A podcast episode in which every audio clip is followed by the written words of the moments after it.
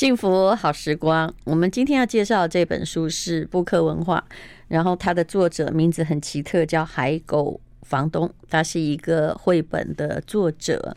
这本书的名字叫做《也等雨停，也在雨中行》。我其实很喜欢这种虚无缥缈的名字，所以我们今天就来感受一下绘本的氛围。海狗房东你好，淡如姐好，各位观众大家好。你从事绘本创作几年呢？嗯，如果是以出版来算的话，其实才六年。那其实也不是说。很长的一段时间，对，其实不长。那以前是在儿童产业工作，也写故事，但是都是在产业界的故事屋讲，就我们是自己就没有名字这样。嗯，你已经是一个大人了，那、哦、你还很喜欢绘本，我相信这样的人一定有某一些特殊的性格。来讲讲你。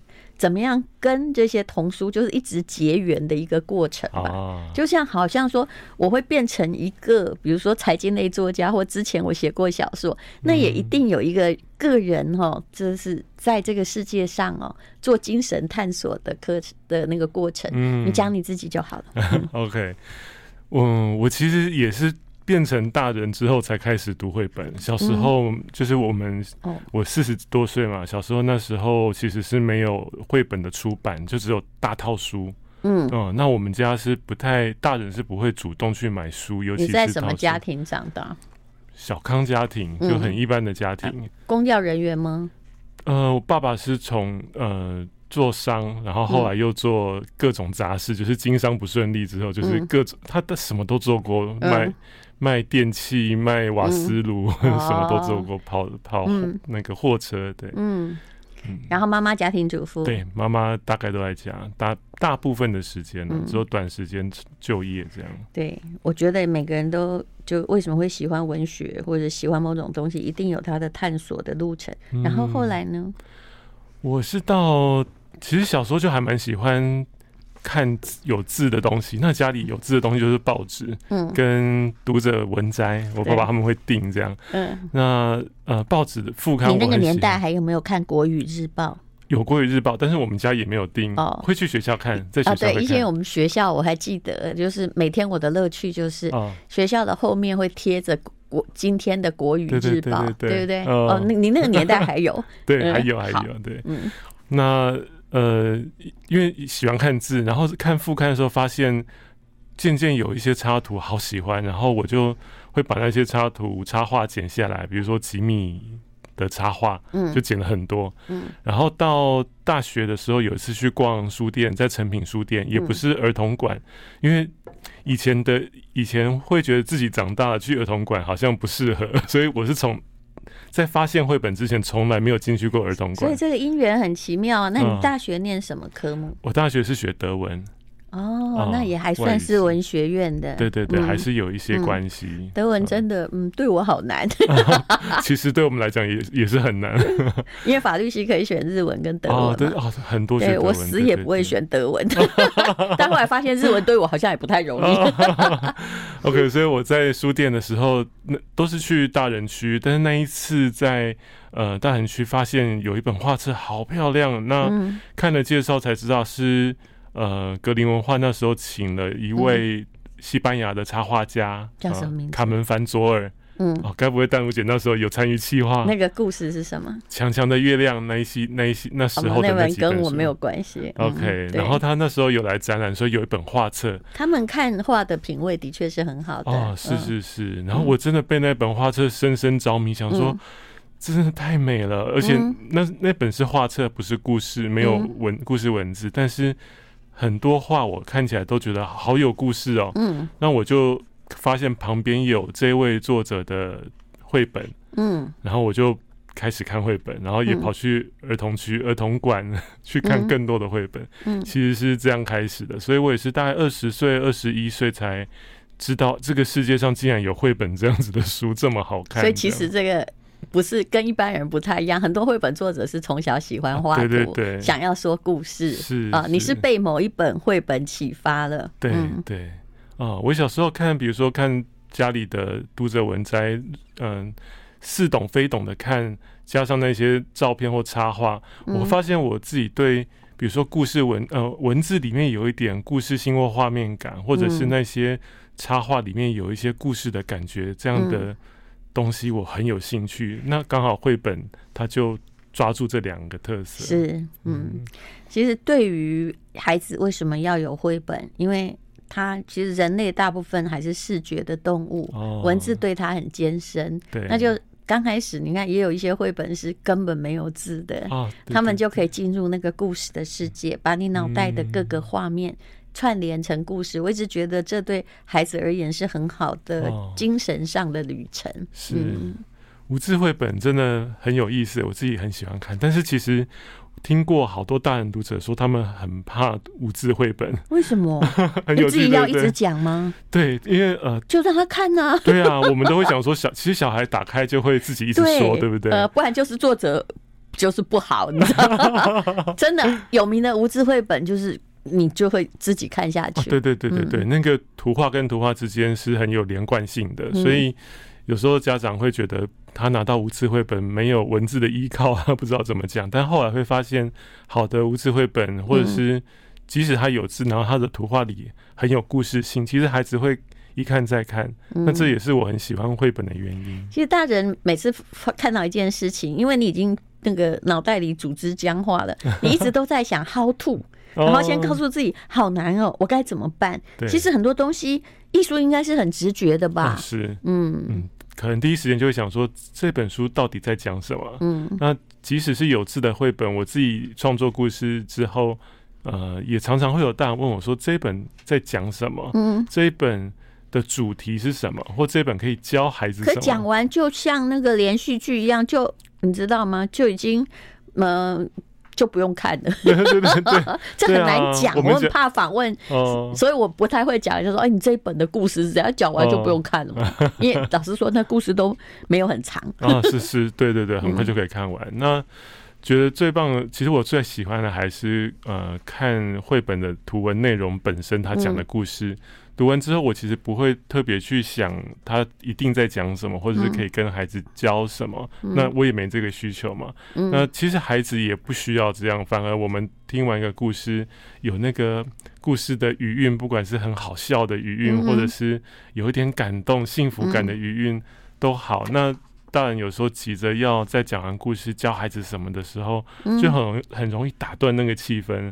所以其实就跟孩子一起享受那个余韵，那是很美好的空白时刻。是，对。那很多人其实也是从绘本里面培养了他对语文的爱好。哦，从视觉开始，然后呢，啊，就后来用文字延续这种旅行。你的这本，呃，你先介绍一下这本书好了，就是《也等雨停，也在雨中行》了。其实如果没有去看这本书的整个封面设计的话，你大概哈就是会不知道说，哎，这本书到底是在写什么？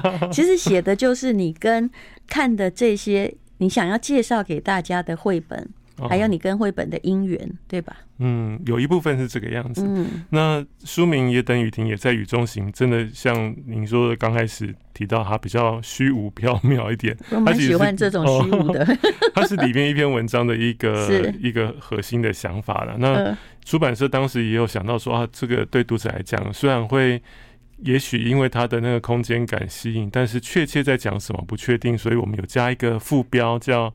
有故事相伴的日常小剧场，还狗房东的绘本生活札记，大概就是呃，把我喜欢的绘本故事跟呃那个故事让我联想到的自己的生命经验去交汇在一起，去记录下来，这样啊。是，那而且你每一个，哦你真的很认真，每一篇文章前面都有一段你就是做读书的时候写下来的心灵写作笔记。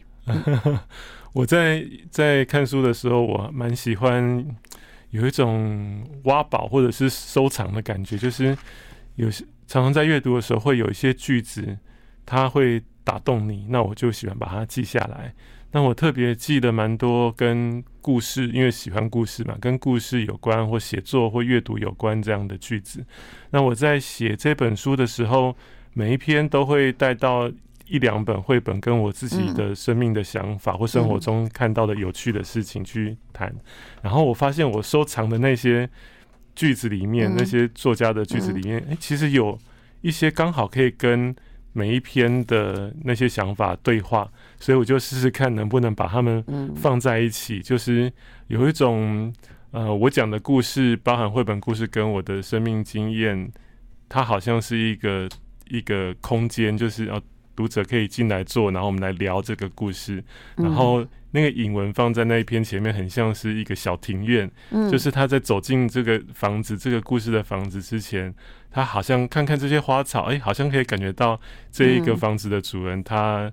他喜欢的东西是什么，或是他、嗯、呃，他有兴趣的是什么？对，对，其实我觉得你的生命里还是。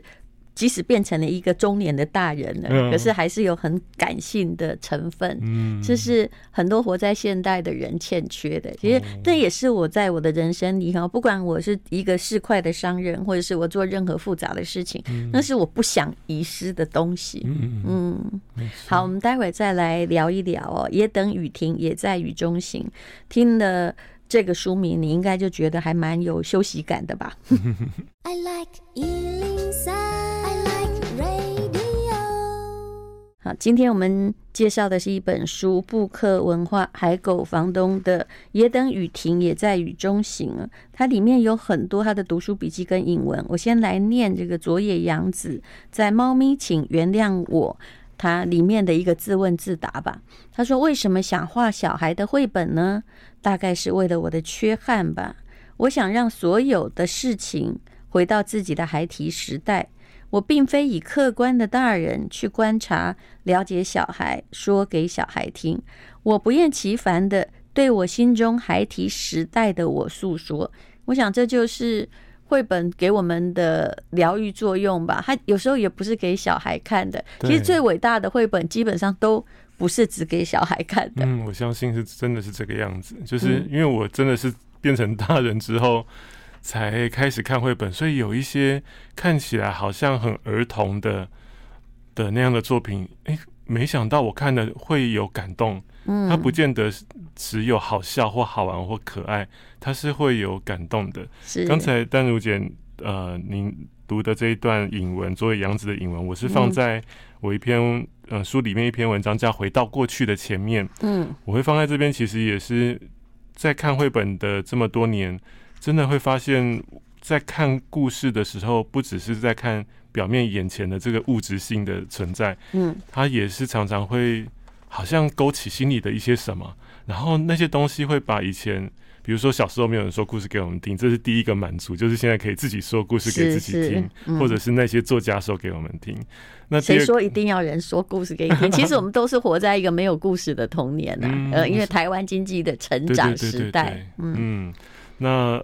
后来在读绘本的时候，就发现他可以跟很多自己的过去对话，甚至好像以前不了解的某些事情或感受，透过绘本那么简单的，因为为了跟孩子说那么简单、诚实、真诚的那些说法，我好像常常也被安慰到。嗯，所以我把它放在回到过去这一篇。这一篇我其实是从一个生活经验写，就是有一天。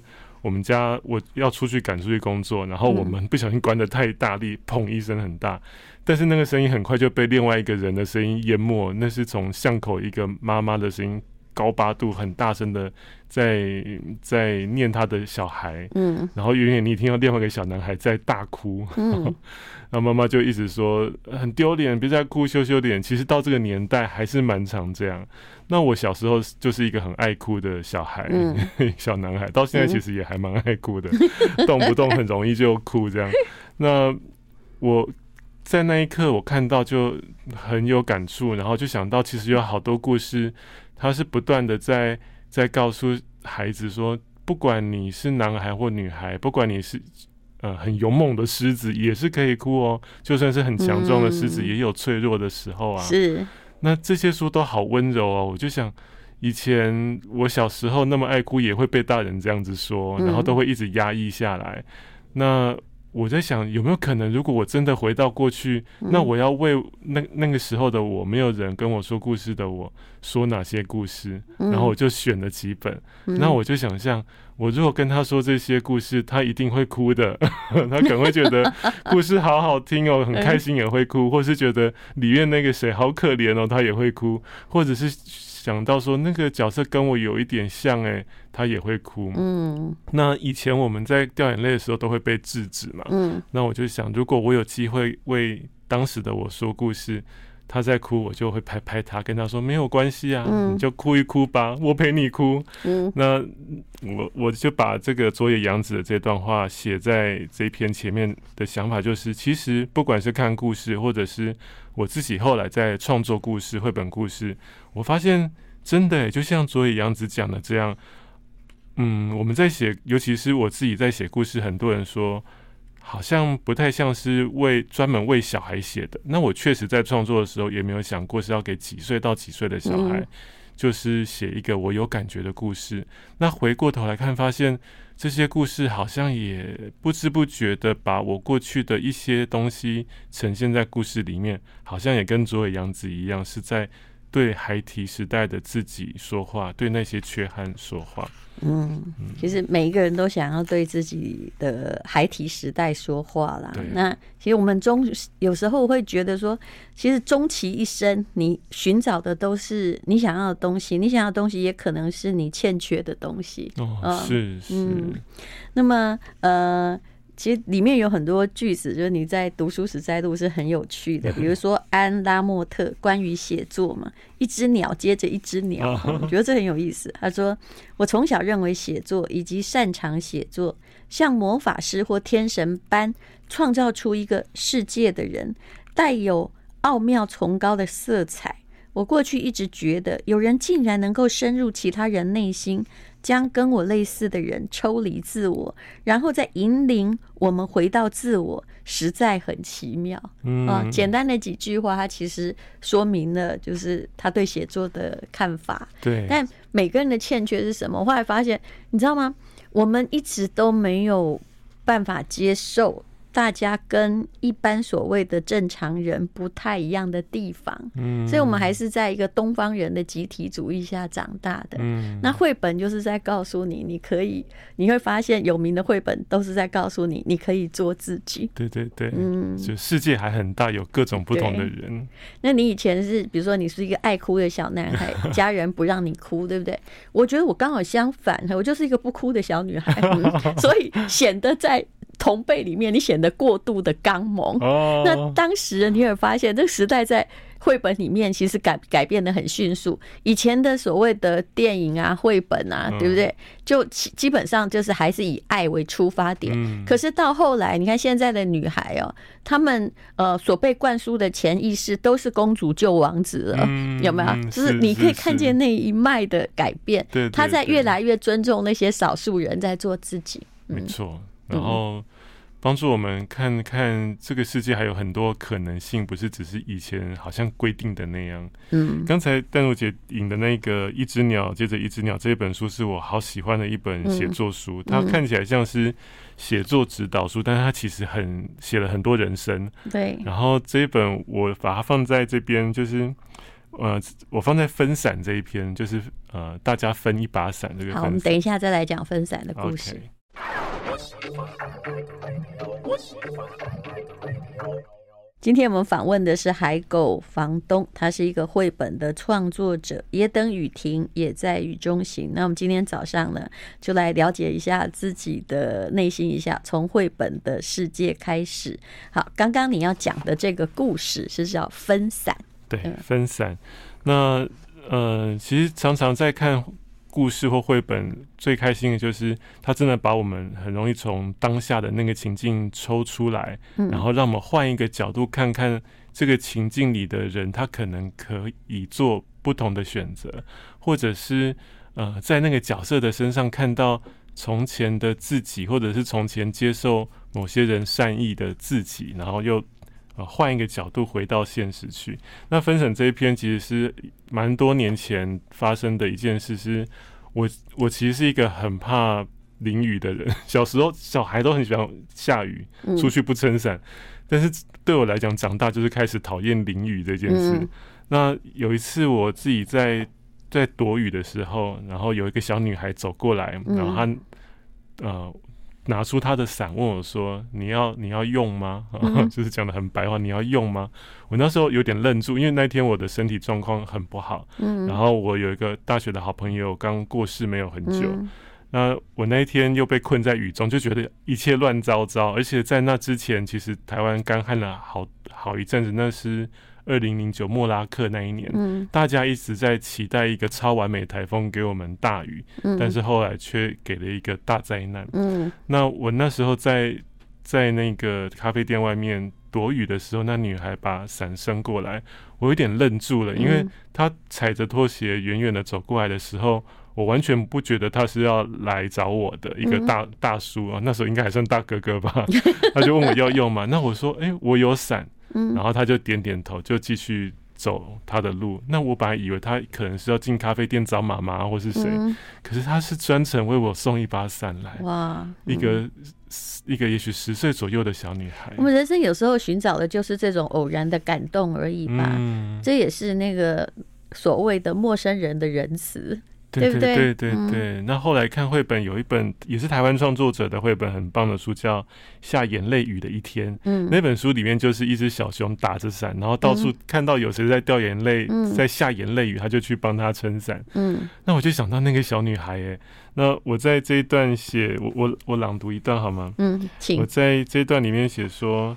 呃，因为我们在等那个下雨嘛，只有等到不是超完美台风，而是一个灾难。那我写，这世界的确没有什么超完美的事物，但活在这世上，不知道为什，不知道什么时候，在很平凡的场景、很小的事件里，你还是能够在那当下获得片刻的超完美体验，一点点就够。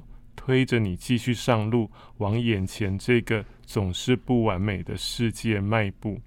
这已经是多少年前的事了。后来我读下眼泪雨的一天，觉得当时的女孩又来到眼前。她真像故事中的小熊，打起伞，哪里飘着眼泪雨就往哪里去。最近翻译一套名人传记绘本的儿童手册，读到。美国非裔诗人玛雅·安杰洛说的：“试着在某人的云朵中成为一道彩虹。”又想起那女孩，那日她走后，为何一切都亮了起来？我已有解答。女孩朝我递来的是一把伞，也是一道彩虹，树的化开天际，也划破灰心的一道彩虹。嗯，这就是一个，嗯、呃。等于是咖啡馆那个小小的旅行，对啊，有一个温馨的故事，所以有时候哦，我会觉得说，哎，如果可以帮哦，就是不要那么吝啬去给人你的仁慈，嗯、你自己会觉得很开心，而且别人也许他那时候正在人生的困境，对，他也会觉得很温暖。嗯。嗯，嗯，我们再来讲一个他的灾句好了，就小川洋子串联起所有。一切也是在《也等雨停，也等雨中行》这本书里的。嗯，其实你摘的句子很多都是跟我们为什么要读故事，然后还有写作的本身意义有关。那像我们这种一辈子其实是在靠文字为生的人，嗯，就觉得哎，有人帮我做这些摘句挺好的。这里面写说，我发觉自己的人生并未被困在现实之间。而是与故事宽广的水脉相互连接。我一边倾听着这水声，一边实际感受到我活在自己的故事里，觉得好安心。你看，就是我觉得我写不出这感觉，但他说出了我的某种感觉。啊、嗯，嗯，我觉得我这这几年在呃写绘本或者是写绘本的介绍的时候。嗯不把它写的那么导读，然后好像可以跟人生把故事跟人生做一点对话，嗯、我觉得也是受惠于我这一路以来收集到的这些作家的灵光。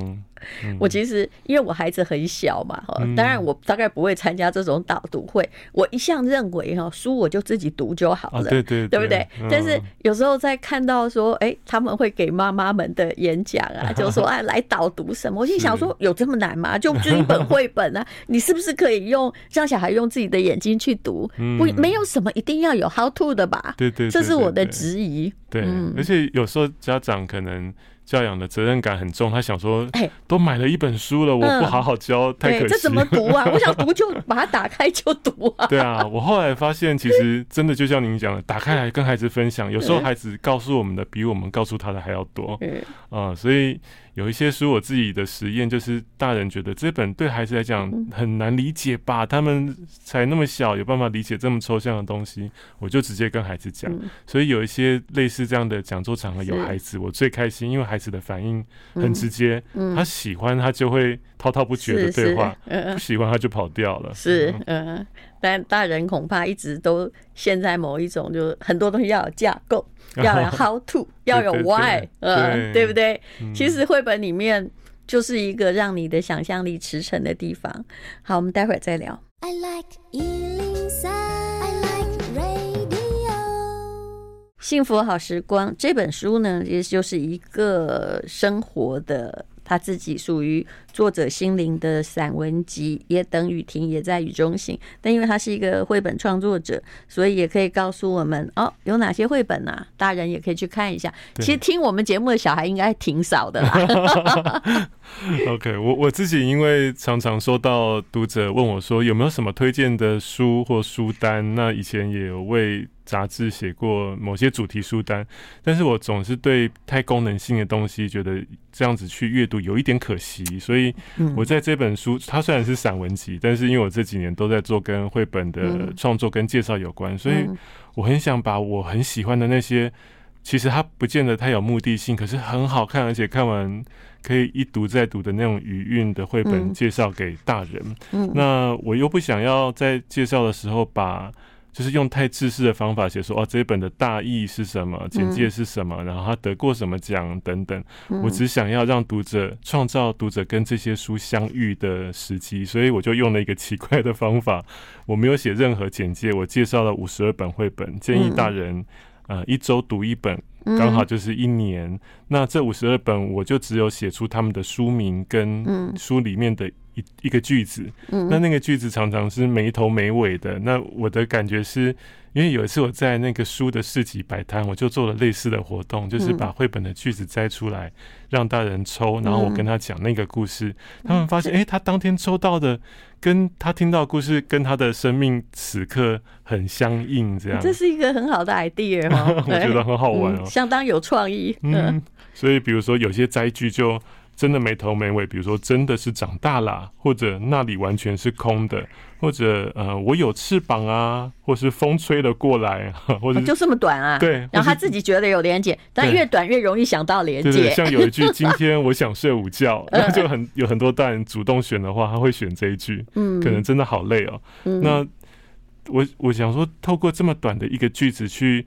引起大人的共鸣，他想说：“哎、欸，这一句他有感觉，那他去选这本书。嗯，也许他看的角度就不会是从很实用的角度去看，而是回到自己的感觉跟书的连接去、嗯、去阅读绘本。其实我们小时候真的是没有绘本的，就一个哈出版要到达，就是呃一个大人愿意买一个。”很容易看完的书给一个小孩，嗯哦、我老实说，这需要足够的经济能力，没错，对不对？嗯、所以我们的成长过程之中，大概是要到呃九年级以后吧，才会看到绘本的慢慢的蓬勃。嗯、因为这毕竟还是出版，还是一个商业的行为，所以大人喜欢绘本，其实对我而言，我觉得是呃，第一，小时候我真的没有；嗯、第二，真的视觉是。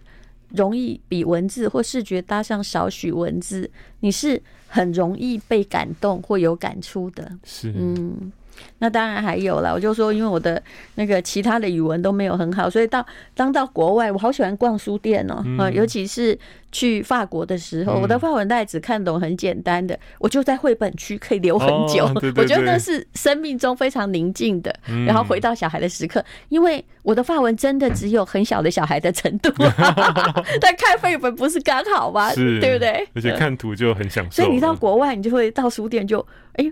变成了一个三岁、四岁、五岁的小孩，哦，我觉得大家可以试试看这种感觉，把它打开，哎、欸，你还看得懂哎？对对对，嗯，也可以享受书店的氛围，然后好像真的煞有其事的在看书。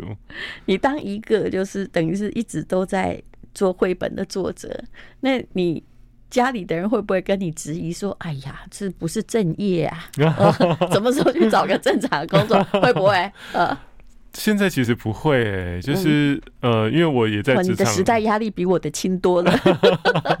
可能我之前职场的工作就把自己就是呃做塞时间都塞得太紧，工作做得太满，然后身健康也不好，这样、嗯、反而我休息的一段时间开始写跟绘本有关的介绍、嗯，然后慢慢开始做这相关的工作的时候，家人反而觉得哎。欸还不错，但是一开始他们很担心啊，觉得我养不活自己。